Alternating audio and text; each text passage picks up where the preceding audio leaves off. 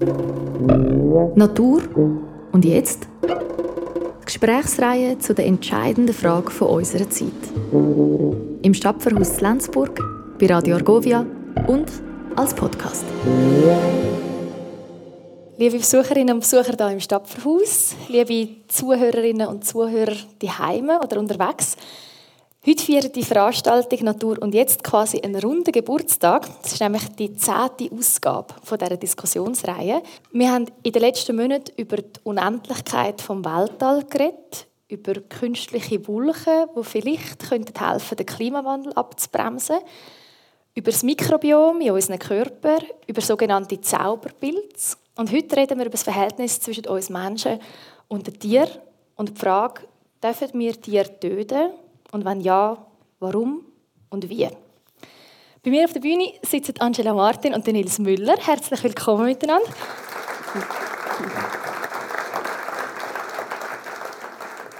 Angela Martin ist Philosophin, Professorin an der Uni Basel und einer von ihren Schwerpunkten ist der Bereich der Tierethik. Sie leitet das Projekt vom Schweizerischen Nationalfonds mit dem Titel Beastly Politics, wo sie und ihr Team sich mit ähnlichen Fragen befassen, die wir auch heute diskutieren, natürlich noch einige mehr. Der Nils Müller der befasst sich ebenfalls mit tierethischen Fragen, aber aus einer ganz praktischen Perspektive. Er führt zusammen mit seiner Frau einen Biobauernhof im Kanton Zürich und sie beide sind Pionierinnen und Pioniere der sogenannten Weidetötungen. Das heißt, Nils Müller tötet seine Tiere selber direkt auf der Weide damit sie nicht aus der Herde rausgerissen werden. Ich freue mich sehr auf die Diskussion und was mich auch sehr freut, ist, dass Johanna Wüttrich heute wieder bei uns ist, zum zweiten Mal. Sie übersetzt die Veranstaltung live in Gebärdensprache. Das heißt, man kann das Gespräch nachher nicht nur nachhören als Podcast oder auf Radio Argovia, sondern es wird in ein paar Tagen auf der Webseite vom Stadtverhaus ein Video geben mit der Gebärdenübersetzung. Mein Name ist Melanie Pfändler, ich bin Journalistin und Moderatorin und freue mich sehr, dass ich heute wieder da sein darf für die Veranstaltungsreihe.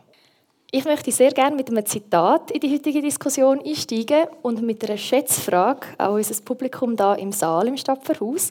Was würdet ihr sagen, aus welcher Zeit stammt das Zitat? Für ein kleines Stückchen Fleisch rauben wir den Tieren die Seele, nehmen ihnen die Sonne, das Licht, die Lebenszeit – wozu sie doch von Natur aus geschaffen sind. Welche Mahlzeit, für die ein beseeltes Wesen getötet wird, kommt nicht teuer zu stehen? Betrachten wir denn die Seele als geringen Preis? Ist das aus dem 21. oder dem 20. Jahrhundert, also so maximal 100, 120 Jahre alt? Wer würde das sagen, kann die Hand heben. Ganz vereinzelt. Würden Sie sagen, das kommt aus den Zeiten der Aufklärung, also etwa so 17. 18. Jahrhundert? schon einige mehr haben, doch, doch, aus dem frühen Mittelalter, das würde heißen, es wäre so 1500 Jahre alt etwa. Auch ganz wenige. Oder aus dem ersten Jahrhundert nach Christus, also wirklich aus der Antike. Ganz wenige und die wenigen haben recht. Das ist nämlich tatsächlich ein Zitat vom äh, Plutarch, von einem griechischen Philosoph, der etwa zwischen dem Jahr 45 und 120 gelebt hat. Angela Martin, allein in diesem Zitat, in diesen paar Zielen, stecken schon ganz viel interessante Frage. Was lesen Sie als Philosophin, als Tierethikerin aus dem? Also was würden Sie sagen, was sind in diesen paar Zielen so die zentralen Punkte, wo Sie darüber nachdenken in Ihrer Arbeit? Ich finde, was spannend ist an dem Zitat, ist die Frage, ist es uns erlaubt, einem Tier Lebenszeit zu rauben, wenn man das vergleicht mit dem, was wir dadurch gewinnen. Also im Zitat steht, welche Mahlzeit, für die ein beseeltes Wesen getötet wird, kommt nicht teuer zu stehen. Und da ist die Frage, schon in der Antike, ist es ethisch gerechtfertigt, nur für eine Mahlzeit einem Tier seine ganze Lebenszeit zu berauben? Wenn man schaut, wie jung wir Tiere heutzutage in der Tierhaltung töten und wie lange sie leben könnten, wenn wir sie, sie ihre ähm, natürliche Lebenserwartung äh, löst, würden kommen, dann stellt sich wirklich die Frage, ist das ethisch gerechtfertigt? Nils Müller, jetzt gerade die Frage vielleicht zum Schluss, eben, dass man de facto mit Tier sein Leben verkürzt, was sonst natürlich hätte. Ist das eine Frage, die Ihnen bekannt vorkommt? Ist das etwas, was Sie sich auch damit auseinandergesetzt haben? Ja, natürlich ist das eine Frage, aber ich glaube, jetzt, äh, ich würde jetzt dort noch ein bisschen mehr Richtung Natur gehen Und in, in einer intakten Natur, in der richtigen Natur, gibt es eigentlich kein biologisches Alter für ein Tier. Wie bei einem Menschen, wo man jetzt weiss, ja, wie 70, 80, heute wollen, wollen alle Hunderte werden, oder? Und in einer intakten Natur hängt das von ganz anderen Faktoren zusammen, wie alt wird das Tier. Das Zitat ist zwar schon uralt, wenn man das so anschaut, aber es ist auch noch nicht so alt, wie wir eigentlich von, von dort, wo wir herkommen. Also, wir haben ja während Jahrtausenden ist irgendein Urprogramm äh, Jagen und Sammeln gewesen. Da hat man natürlich nicht so viel Fleisch gehabt, man hat nicht Alltag Beute gehabt, das können wir dann später zurückkommen. Und etwa seit 10'000 Jahren plus minus haben wir die Sesshaftigkeit. Also das sind 10'000 Jahre, wo unsere Vorfahren irgendwie angefangen haben, Tiere zu domestizieren und anfangen mit denen leben und sie haben gemerkt, es gibt eigentlich ein einfacheres Leben.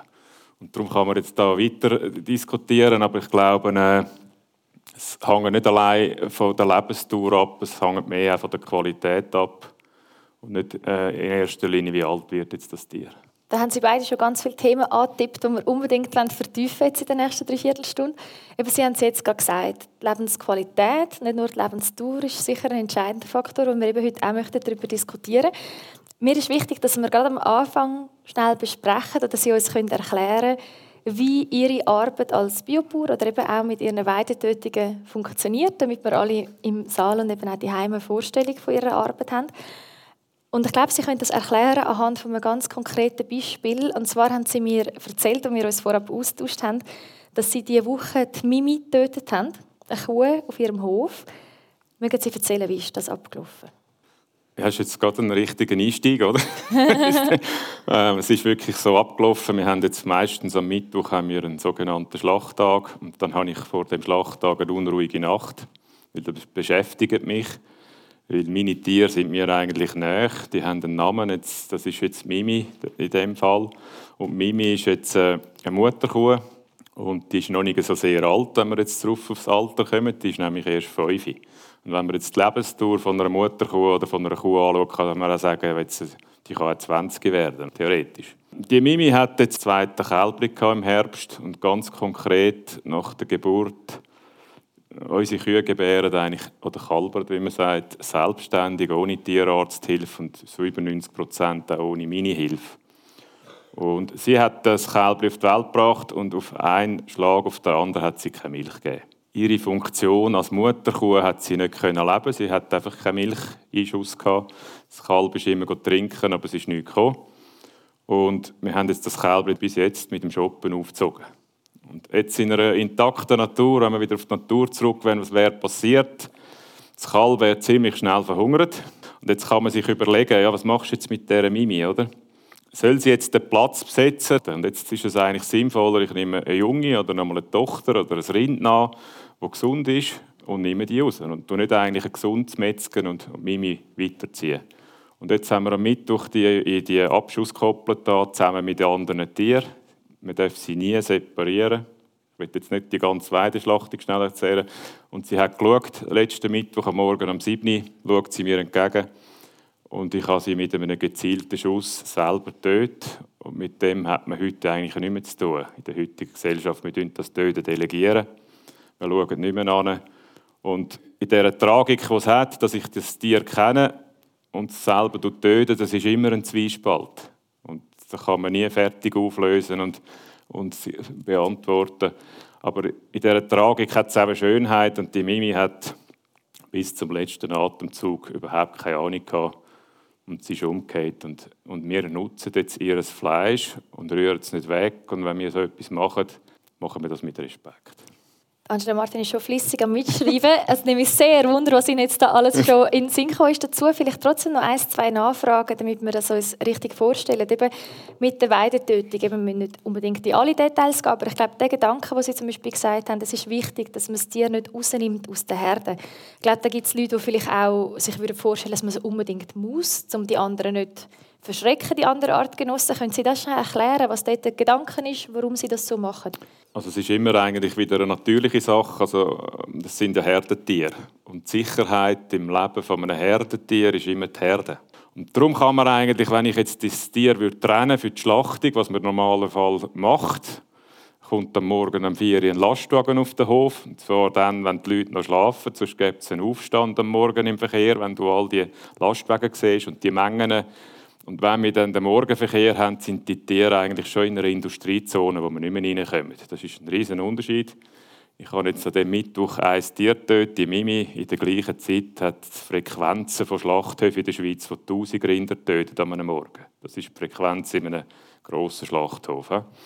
Und die Separierung, die Trennung, das Verladen, das hat sofort Stress zur Folge. Weil es eben genau um die Sicherheit geht und darum dürfen wir die Tiere nicht trennen für so einen Abschuss. Und man tut den Abschuss ein. Ich mache einen Probeschuss in einen Sandsack. Die Tiere kennen den Schussknall, sind alle miteinander. Es ist keiner Trend, weil wenn ich nur den der jetzt schlachtreif wäre, würde trennen, steht der am Haken und wird zurück zur Herde. Und jetzt kommt der Tag X. Wir müssen das eine Woche vorher am Veterinäramt anmelden. Jeder Abschuss ist ein Behördenprojekt. Es ist bei jeder Schlachtung ein Amtstierarzt dabei. Der gibt eine Lebendtierschau, die Tiere sind dort, Schussknall ist eingeübt, es passiert nichts, ich steige auf meinen Hochsitz, die Behörden und die involvierten Personen gehen in den Hintergrund. Und dann kommt eigentlich der tragische Moment, wo ich mein Tier muss töten muss. Es bricht zusammen. Und was passiert jetzt mit dem Rest der Herde? Das ist die entscheidende Frage, die wir uns Menschen dann stellen. Mhm. Also wie die reagieren, wie die oder? reagieren, genau. Wie reagieren jetzt die anderen, die das eigentlich beiwohnen oder miterleben Sie schauen natürlich jetzt schnell, und jetzt fehlt ihnen eigentlich das menschliche Abstraktionsvermögen, soweit wir das wissen heute. Wir wissen ja noch nicht alles über die Tiere. Und wir tun das auf die Seite, wir tun es zurück auf die Weide oder in den Stall. Sie können weiterhin zuschauen, wir ziehen das Tier auf, es muss entblütet werden. Und wenn sie jetzt mit der Zeit ähm, sich das auch könnten anfangen zu speichern, oder?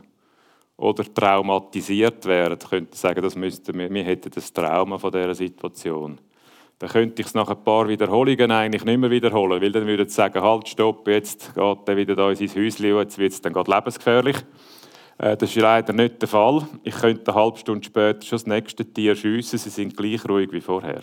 Also quasi Trauer, die man erwarten bei einem menschlichen Wesen, erleben sie in diesem Moment nicht. Also man hat nicht das Gefühl, die Artgenossen trauern um das getötete Tier. Es kommt jetzt noch ein bisschen darauf an, was man macht. Darum machen wir kein Kalbfleisch. Also das Kälbchen mit der Mutter hat noch ein eine nähere Bindung. Ich tue eigentlich nach einem Jahr die Rindli äh, in einer Rindergruppe.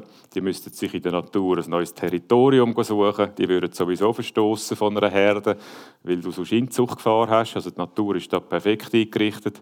Und ich schlachte eigentlich erst zweijährige Tiere. Und wenn man es ein bisschen böse will sagen, könntest du sogar sagen, ich schiesse einen Fresskonkurrenten weg. Also es gibt verschiedene Ansichten, die sind aber immer vermenschlicht. Mhm. Die sind immer aus unserer Perspektive. Wir haben ja die Wissenschaftler am Anfang dabei, die dann Stichblutuntersuchungen gemacht haben. Man kann Laktat, Cortisol, Stressparameter, man kann auch Puls messen, wenn man will. Und die Studie hat es dann gegeben im Vergleich zu Schlachthoftieren. Und das sind dann signifikante Unterschiede, hat das gegeben wo man wirklich da sieht, wir haben Ruhewerte und das andere sind stark erhöhte Stresswerte in dem Kontext kann ich eigentlich, bin ich ein Praktiker und ich kann einfach beobachten, ich mache jetzt das bald zehn Jahre, oder? Dass ich nicht das Gefühl habe, meine Tiere haben ein Trauma wegen dem. Und man kann das bei allen anwenden. Also man kann sogar eine Säule metzgen neben den anderen. Wenn es einfach umgeht und nichts mehr sagt, fressen die einfach weiter. Mhm. Danke vielmals, Nils. Ich glaube, das hat super geholfen, um wirklich auch den Boden zu legen, dass wir uns vorstellen können, wie das genau abläuft. Und eben, Sie haben jetzt auch schon ein paar Punkte angesprochen, die Ihnen offensichtlich auch sehr wichtig sind, warum Sie sich für diesen Weg entschieden haben. Ich frage glaube einfach offen. Sie haben jetzt aufmerksam zugelassen.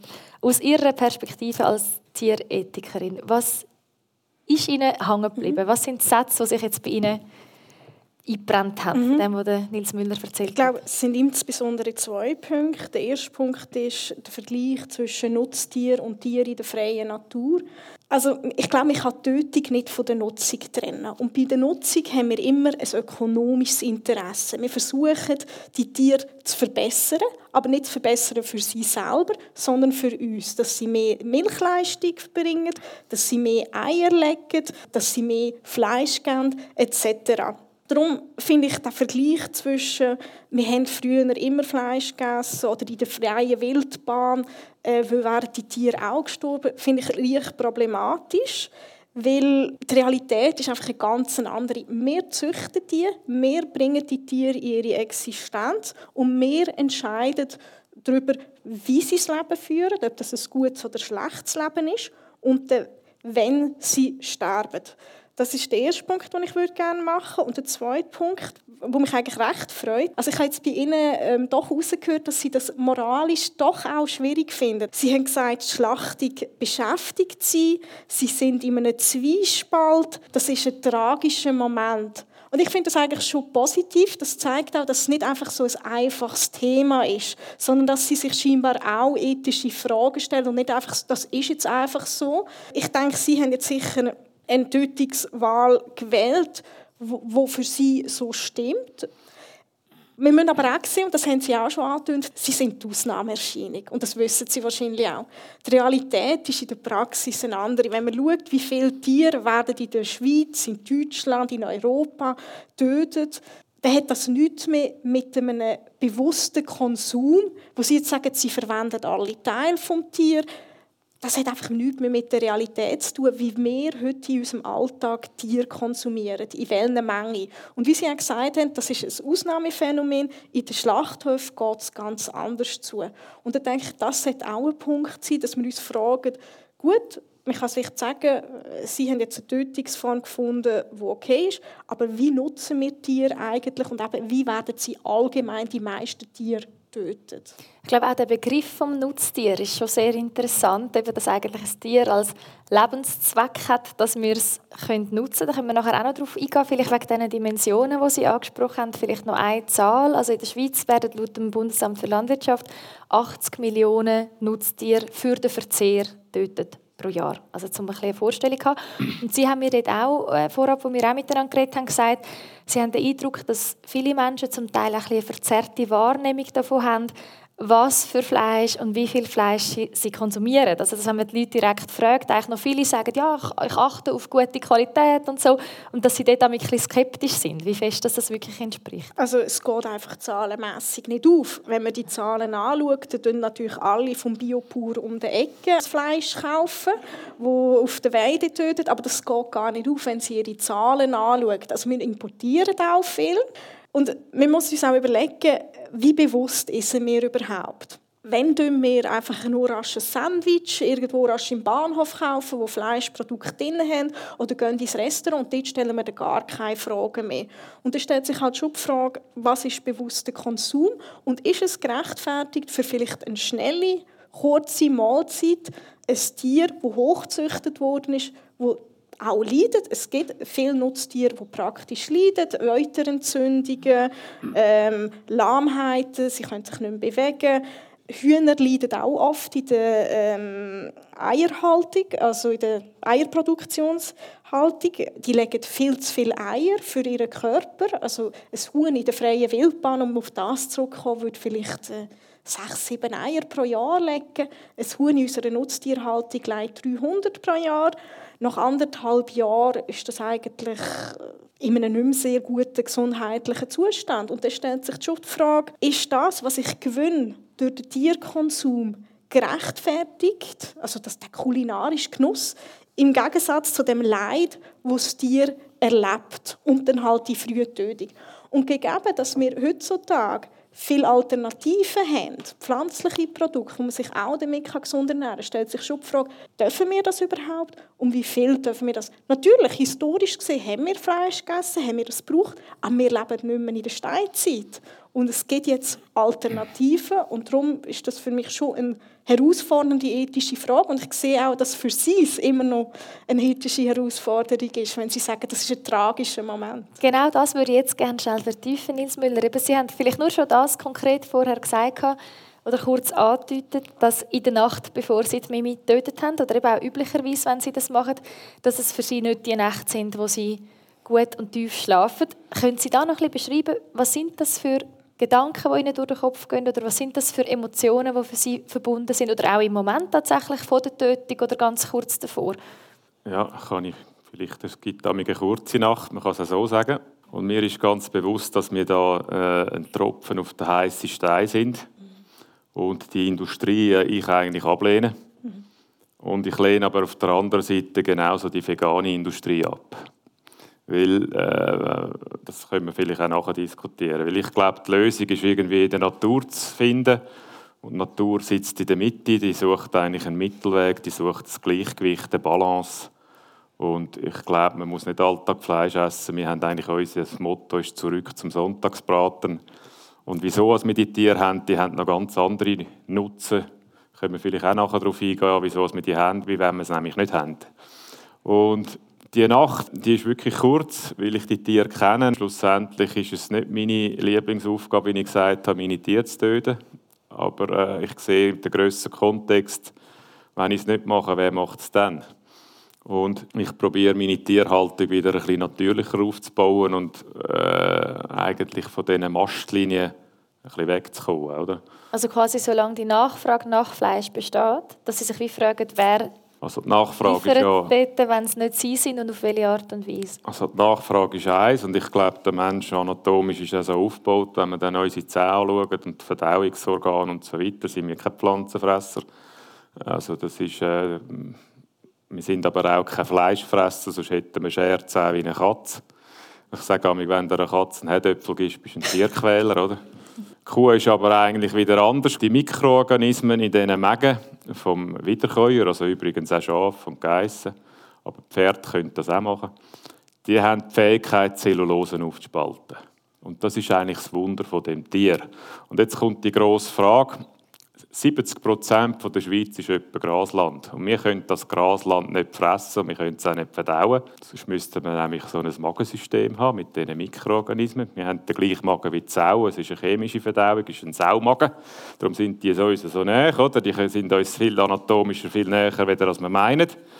Und jetzt äh, haben die, also, das hat eben der Mensch mal etwa vor 10'000 Jahren entdeckt, dass man dann ein Hägli machen kann und es denen eigentlich wohl ist äh, bei uns. Sie sind nämlich wohl auf der Weide, sie können das fressen und wenn sie nur das Gras fressen und das durchgeht und wieder wiederkäuen und hinten rauslösen als Mist und Dung und Kuhfladen, dann gibt es nämlich noch viel mehr Interaktionen, die wir heute auch vergessen. Es gibt eigentlich aus einem gesunden Kuhfladen etwa 100 Kilo Insektenbiomasse pro Jahr und das ist schlussendlich wie das Vogelfutter.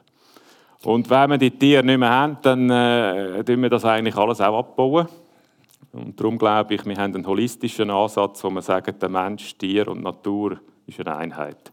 Und das gehört zusammen. Das ist kein Klimaproblem, wenn wir es auf dem Gras haben. Und wenn sie so fressen, überhaupt nicht, ist es sogar klimapositiv. Wenn sie nur Gras fressen, das kompensiert mehr Rülpser und Furzen und Fürze und alles und Methan, wenn die überhaupt rauslassen können, wenn sie nur das auf dem Gras machen. Jetzt haben wir aber den Pfad von dieser Landwirtschaft schon lange verlassen. das ist aber nicht so lange, es ist eigentlich seit der Industrialisierung. Das ist erstens 200, 300-jährig. Das hat aber nichts mit all diesen Tausenden von Jahren von vorher zu tun. Und wir haben den Pfad verlassen, weil wir immer mehr Milch wollen, immer mehr Fleisch und immer mehr Sandwich und immer mehr weiß ich was und eben nicht mehr den Sonntagsbraten. Und was machen wir, dass wir das immer mehr haben? Wir züchten, wir züchten Bodybuilder, sei es beim Huhn, sei es bei der Kuh. Der Bodybuilder der braucht anderes Futter, der kann nicht mehr einfach nur mit Heu und Gras catchen, macht keine Muskeln. Anderes Futter heisst Energie. Wir fangen da menschliche Komponenten zu futtern. Das fängt an beim Mais, steigert sich zu Kraftfutter bis hin zu Soja aus Südamerika wo mittlerweile 80 Prozent von dem Soja oder Regenwald weg muss und in die Tiermast läuft auf Amerika, um noch mehr Steaks in kürzerer Zeit rauszukriegen. Und diese Kreisläufe, da bin ich total dabei, die sind problematisch, sogar schlecht. Aber das hat ja nichts mit der Kuh zu tun. Also, wo eigentlich das perfekte Tier ist, wo wir mehr Biodiversität haben in so einer biologischen, äh, kleinräumlichen Landwirtschaft, wie wenn sie eigentlich nicht da ist. Und es hat auch nichts mit veganen Produkten zu tun, die schlussendlich in der Industriezone irgendwie mit Strom und Energie und betoniert und, oder eingeflogen werden. Jetzt ist ja der vegane Januar, aber ich bin Bauer, ich weiß gar nicht, was draussen wächst. Ausser, es ist ja Stillstand, oder? Und dass wir müssen das Zeug reinfliegen oder transportieren das wird zusammengesetzt und es braucht Wasser und es braucht Grundwasser und es braucht Superfood und Avocado und dann hat es kein Wasser mehr in Portugal und so weiter und so fort. Das ist also sehr schwierig darum glaube ich nicht, ich sehe die Lösung nicht bei den Extremen, sondern ich glaube, die Lösung, die einfachen Weisheiten sind immer noch die besten. Das ist irgendwo in der Mitte, oder? Also Sie, wenn ich Sie richtig verstehe, verstehen sich oder bemühen sich darum, zum Teil sind von einem möglichst natürlichen Kreislauf. Das passt natürlich super zu der Ausstellung da im Stadtverhaus zum Thema Natur, zu fragen, was so ein natürlicher Kreislauf oder was Natur an sich überhaupt ist. Das ist natürlich eine Diskussion für sich. Vielleicht nur kurz die Frage. Wir haben vorher gehört, da hat es natürlich auch gewisse Widersprüchlichkeiten, die Sie auch selber spüren oder benennen, dass Sie nicht ganz alle auflösen können. Und eben der Prozess, Sie sagen, Sie machen das jetzt seit zehn Jahren mit diesen Weidetötungen, aber es ist schon ein langer Weg für Sie dort an. Also Sie sind selber 20 Jahre Vegetarier gewesen, ist das richtig? Ja, das stimmt. Ich bin so aufgewachsen und habe mich dann jetzt da weitergebildet, oder? Nein, lebe mit der Natur und sehe einfach, dass das nicht ganz aufgeht. Also als Vegetarier ist mir, sage ich jetzt einmal, das ist ja noch gemäßigt, aber ich habe ja gerne Käse und Milch und so. Jetzt muss man sich aber vorstellen, wenn ich natürlich Käse und Milch und Joghurt und so weiter konsumiere oder geniesse, braucht da jede Milchkuh jedes Jahr ein Kalb. Und 500'000 Kälbchen sind einfach im Zürich geschnetzt, das nach vier Monaten. Oder? Das kann es auch nicht ganz sein. Also jede Milchkuh braucht ein Kalb, darum sage ich eigentlich Milch und Fleisch ist genau das Gleiche, es ist animalisch. Das haben Sie ja, Angela Martin, vorher eigentlich auch gesagt. Richtig, also, dass die Trennung von Tötung und Nutzung aus einer ethischen Sicht nicht zwingend Sinn macht oder man zumindest Nein. muss zusammen man muss das zusammen denken, weil die meisten Tiere werden zuerst genutzt und dann, wenn sie nicht mehr genug produzieren, und das zeigt ja schon unser Verhältnis zu diesen Tieren, dass wir sie als etwas, das man nutzt, das Konsumieren sieht, obwohl es empfindungsfähige Wesen sind. Also das zeigt halt auf, dass wir ein sehr äh, problematisches Verhältnis haben und zu, zu, zu unseren Tieren und ähm, Tötung gar nicht kann ideal abgetrennt werden von dieser Nutzung. Mhm. Das Stichwort, das vorher schon gefallen ist von Ihnen, Insmüller, ist der Respekt. Oder auch auf Ihrer äh, Webseite reden Sie von einem möglichst würdevollen Umgang und letztlich auch von einem würdevollen Tod in Ehrfurcht vor dem Leben, was Sie sich darum bemühen bei den Tieren. Dort würde mich wundern, Angela Martin, jetzt aus einer philosophischen, aus einer tierethischen Sicht, ist das an sich überhaupt möglich, würdevoll zu töten? Was gibt es dort für Argumente dafür oder dagegen?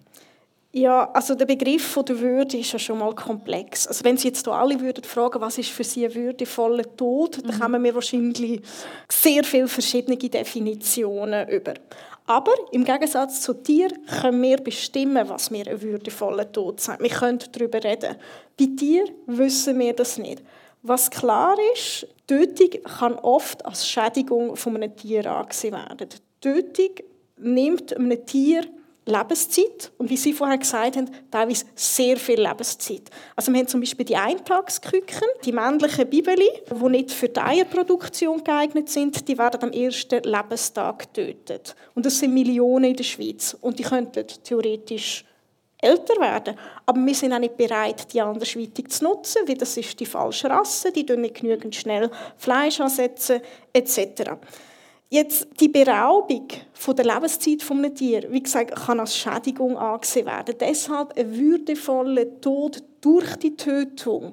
Vor allem, wenn es nicht im Sinn vom Tier ist, im besten Interesse vom Tier, schaue ich eher als problematisch an.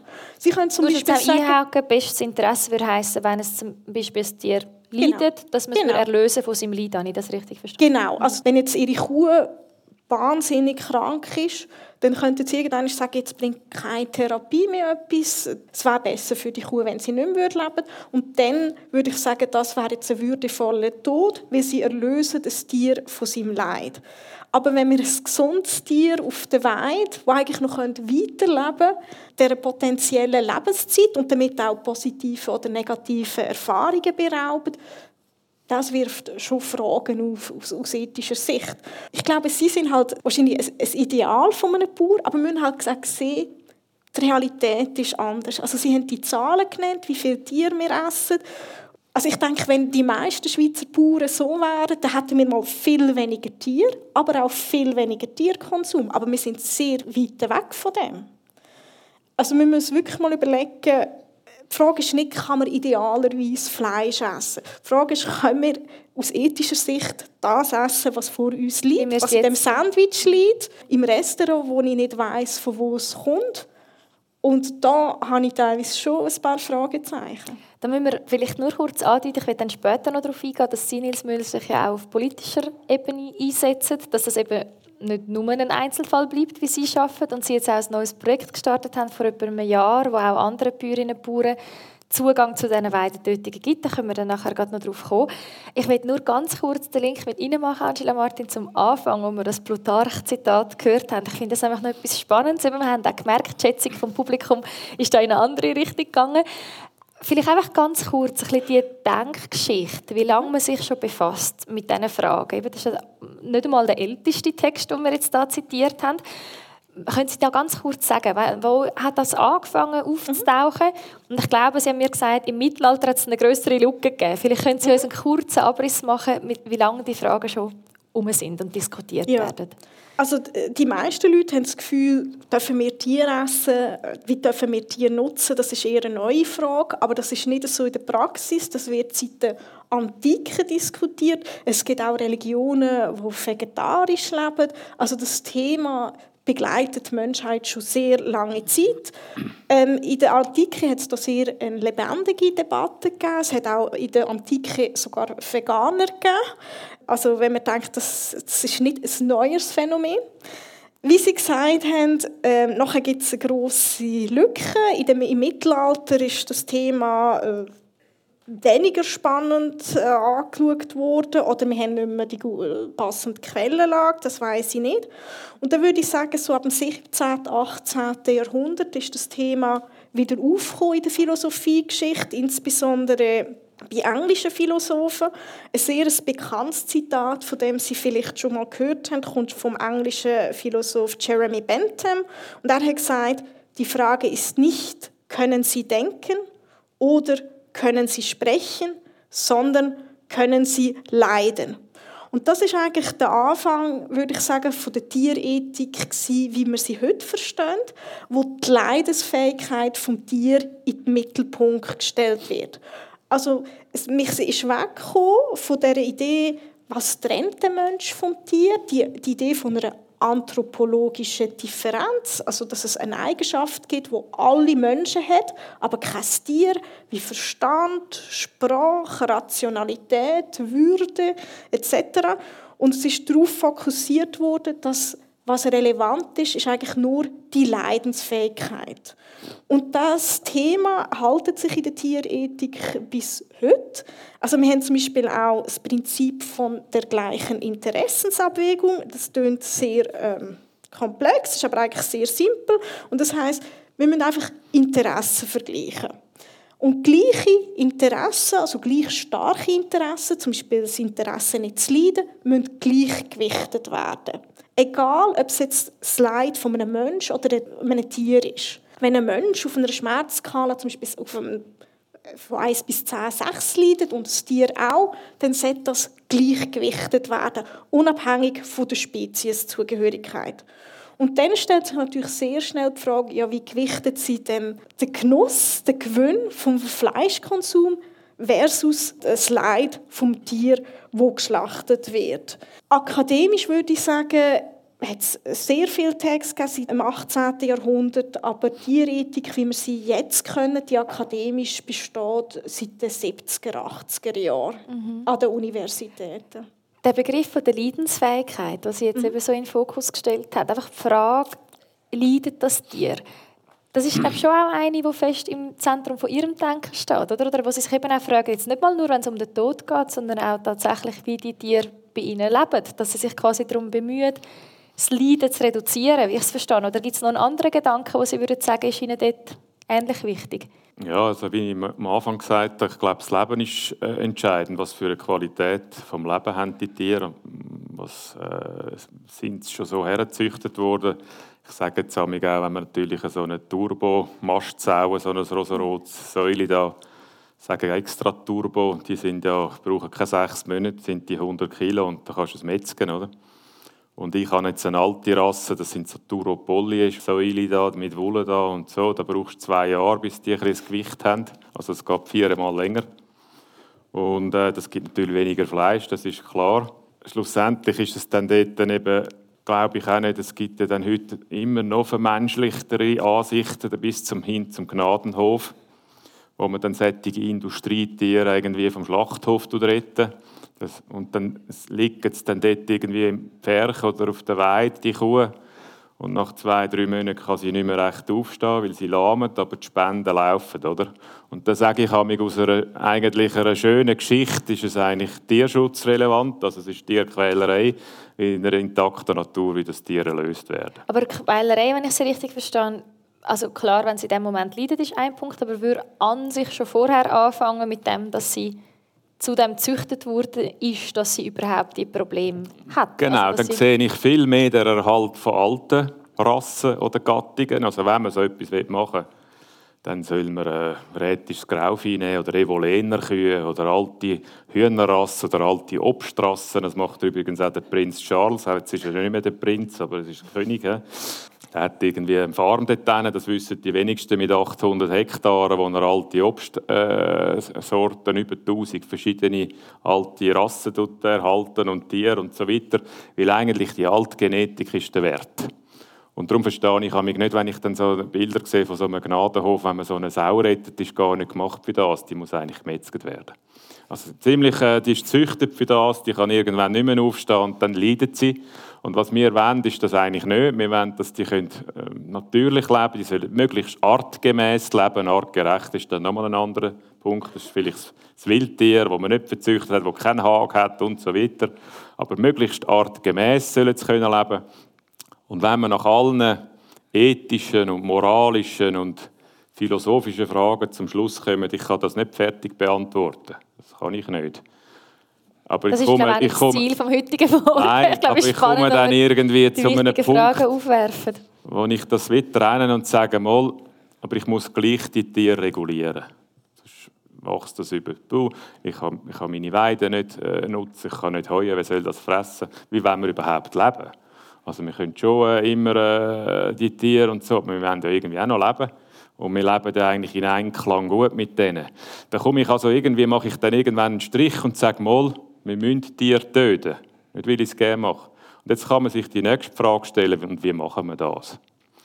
Und heutzutage ist es klar, wir delegieren das delegieren und die Schlachtindustrie wird immer größer und noch schneller und noch immer mehr. Und das ist nicht unser Weg und darum haben wir vor zehn Jahren einen anderen eingeschlagen, wo wir gesagt haben, mal, wir müssen Tiere töten, aber wie machen wir das? Wir schauen wieder an. Ähm, und haben mit dieser Weideschlachtung oder Weidetötung etwas lanciert, wo, wo irgendeinen Knall gegeben hat durchs Land. Und wo es zehn Jahre fast ein Politikum geworden ist, wo jetzt seit äh, 2020 jetzt dann knapp vier Jahre ins Bundesgesetz geschafft hat. Das ist eine kleine Sensation, dass so etwas überhaupt so weit kommt. Wo Sie ja eben auch bis dazu beitragen Ja, so ohne uns. Die ersten vier, fünf Jahre sie mir allein gewesen. Es war auch so, gewesen, wir haben das Konzept einmal eingegeben und dann hat die Behörde durchgestrichen und gesagt, das ist abgelehnt, das gibt es nicht in der Schweiz und so weiter und so fort. Dann haben wir gemerkt, allein kannst du das vergessen. Wir müssen ein Team bilden, oder? Und wer ist jetzt in das Team gekommen? Das ist unter anderem das FIBEL, das ist das Forschungsinstitut für Biolandbau mit Agronomen. Dann haben wir die Stiftung für Tiere im Recht das sind äh, Juristen, dann haben wir private Anwälte, am Schluss haben wir die Fontobel-Stiftung, die finanziell unterstützt hat und ganz interessant, eigentlich einer der interessantesten Partner, Tierschutzstiftung Vier Pfoten. Und jetzt ist das eine Tierschutzstiftung, die intern ein riesiges Problem hatte, ein Schlachtprojekt zu unterstützen, weil normalerweise machen sie das nicht, oder? Und da ist also die Chefin von Wien und so und sie hat gesagt, wir laufen am Schluss noch Mitglieder davon, wenn wir das machen, oder? Und spenden und so. Aber sie haben gesagt, der Tierschutz hört eigentlich nicht am Weidehag am Schluss auf, sondern wir, wir, wir, die Tiere werden tötet. Jetzt kann man sich einfach fragen, wie. Und sie haben mhm. das Projekt von Anfang an unterstützt.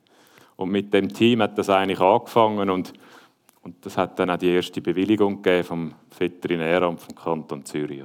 Zwei Punkte von dem, was Sie gesagt haben, würde ich gerne gerade an Angela Martin spielen. Und zwar, am Anfang haben Sie über den Gnadenhof geredet, oder? Vielleicht für die, die das Konzept nicht kennen, eben die Idee von einem Hof, wo Tiere, die sonst getötet werden, die Möglichkeit geben, dort ähm, eines natürlichen Todes. Eben können wir dann auch diskutieren, was das heißt, aber quasi nicht getötet werden für den Konsum, sondern dass sie dort weiterleben können wo Sie eben gesagt haben, vorher, Sie sehen das zumindest ambivalent, wie ähm, fair das ist einem Tier gegenüber oder wie sehr ähm, seinem Wohl nachdenkt. Wie würden Sie das beurteilen? Also sehen Sie dort auch kritische Punkte oder würden Sie sagen, mit dem lässt sich vielleicht eben einen Teil von, von diesen Konflikt auflösen, wenn man das Tier aktiv bewahrt vor einem eigentlich geplanten Tod? Also ich denke, es ist nicht die Finallösung, sondern es ist ein Schritt in eine interessante Richtung. Also ich denke, die ähm, Gnadenhöfe, da gibt es ja einige Beispiele in der Schweiz, die haben eine wichtige Funktion. Sie zeigen auf, wie leben die Tiere eigentlich, was wird mit denen gemacht. Eben auch die Überzüchtungen, die werden dann mal offensichtlicher. Und sie zeigen den Konsumentinnen und Konsumenten auf, dass das Tiere sind, die älter werden können, ähm, die auch noch ein gutes Leben können haben Natürlich mit gewissen Einschränkungen. Viele Lebenshöfe kommunizieren. Also ich denke jetzt ähm, an Hofnah, die kommunizieren auch, dass sie ihre Tiere teilweise töten müssen. Einfach weil die nicht mehr ein gutes Leben haben, weil die so hochgezüchtet sind, dass da ähm, nicht mehr von einem würdevollen Leben gesprochen äh, kann. Ähm, also ich sehe die schon als positiv. Ich auch noch, äh, das sind oft auch experimentelle Bauernhöfe, die auch schauen, was können wir pflanzlich anbauen. Also es geht ja nicht nur all das Importierte, was Sie da vorher genannt haben, sondern ähm, die ähm, experimentieren mit Soja, Schweizer Soja, Hafer, Mais, Kichererbsen, Linsen. Alles natürliche Produkte, die man auch in der Schweiz erfolgreich anbauen kann. Deshalb die Lebenshöfe, solange sie gut geführt sind und gut zu den Tieren schauen, und ich denke, die allermeisten oder alle haben ja eigentlich auch das Ziel, dann sehe ich das als sehr ein positives Beispiel. Vielleicht noch der zweite Punkt, was Sie interessant gefunden haben. Sie haben jetzt äh, mehrfach Nils Müller Formulierung gebraucht, dass Sie gesagt haben, ich muss dann das Tier töten.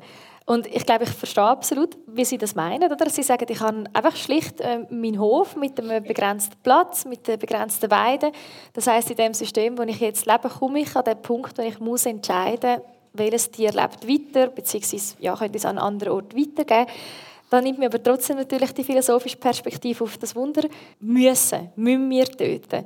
Finde ich in dem System, wo wir jetzt leben, eine interessante Frage. Oder? Also gibt es eine Möglichkeit, wo Sie sehen, wie wir könnten mit dir zusammenleben Also wenn man vielleicht als Grundsatz von dem Wunsch ausgeht, dass wir möchten Tiere in unserer Gesellschaft als Teil von unserem Alltag, von unserem Leben, von unserer Umwelt haben, wo man aber nicht töten müsste. Oder ist das tatsächlich eine Regel, die mit dem System verbunden ist? Ähm, nein, ich denke, gerade die Lebenshöfe, die Sie vorher angesprochen haben, sind ein Beispiel dafür, wie man mit Tieren zusammenleben kann.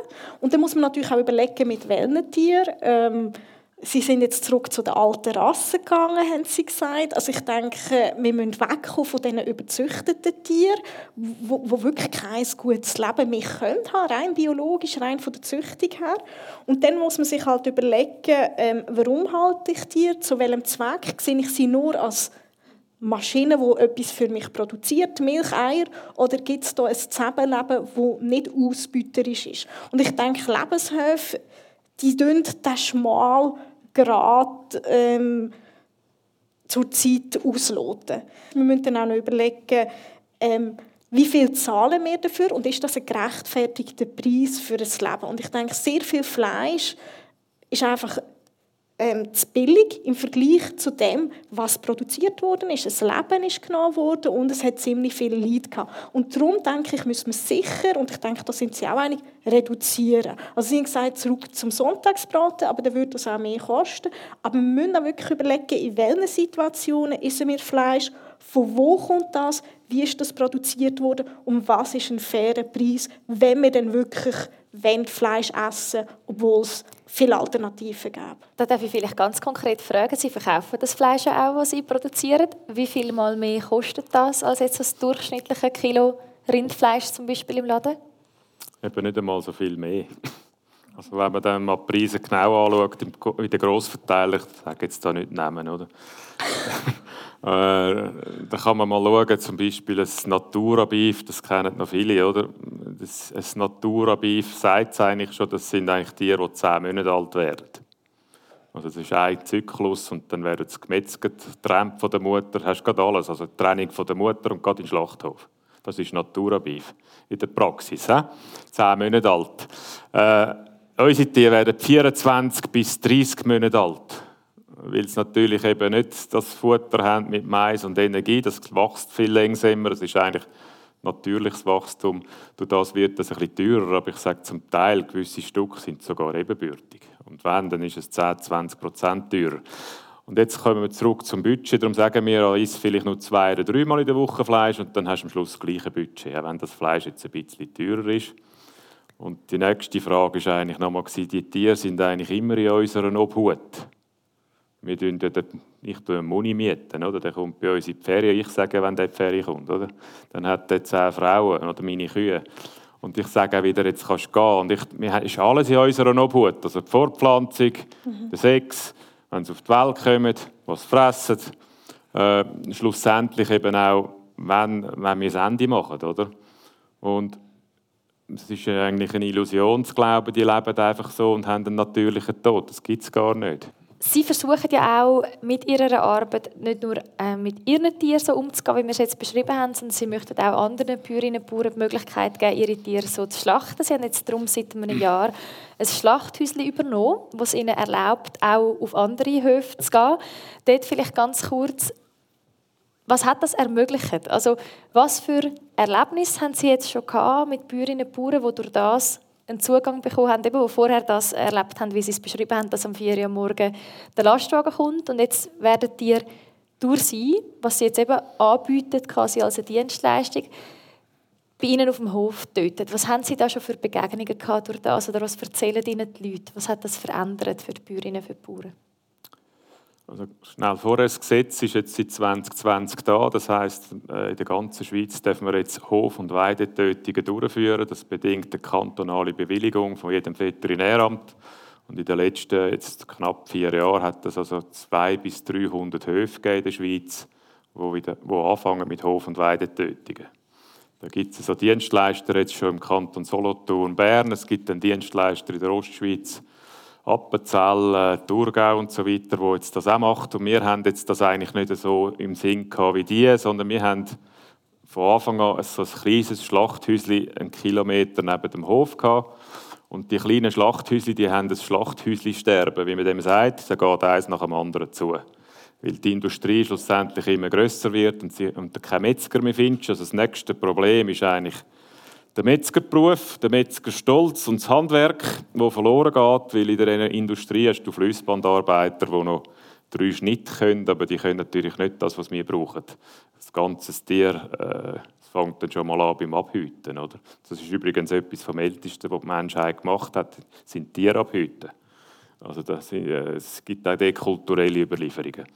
Und dann äh, haben wir das Schlachthäuschen eigentlich gemerkt, dass wir retten, wenn wir das Konzept haben und haben das übernommen vor einem Jahr. Und wir haben jetzt im letzten Jahr schon 10 bis 12 Höfe können gewinnen, wo wir vorbeigehen mit unserem Metzger. Wir haben jetzt auch einen Metzger, da geht man auf den Hof, das Tier wird auf dem Hof tötet und dann Bauern, ich kenne ja die ein bisschen, ich bin auch einer, oder?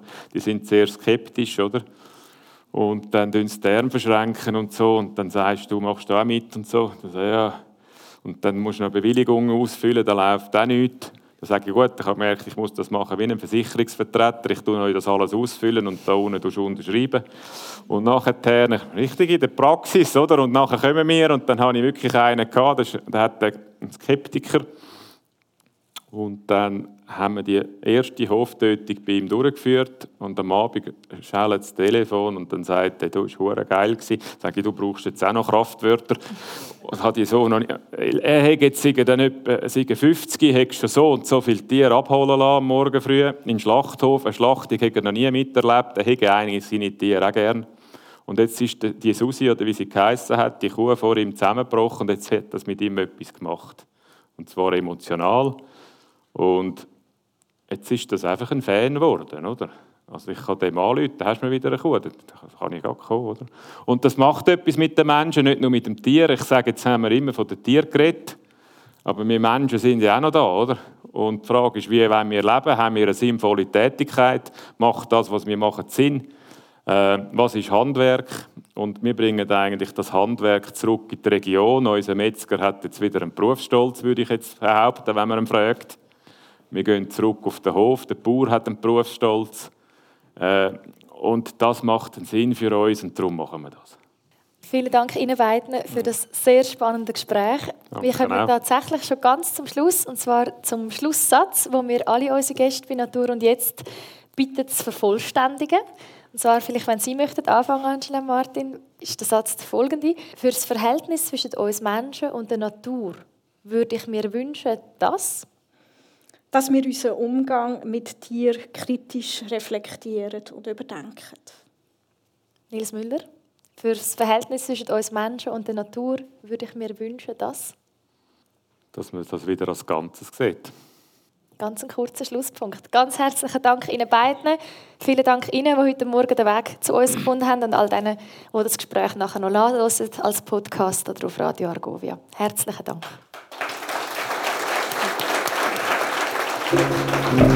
Natur und jetzt? Gesprächsreihe zu der entscheidenden Frage von unserer Zeit. Im Stadtverhaus Lenzburg, bei Radio Argovia und als Podcast.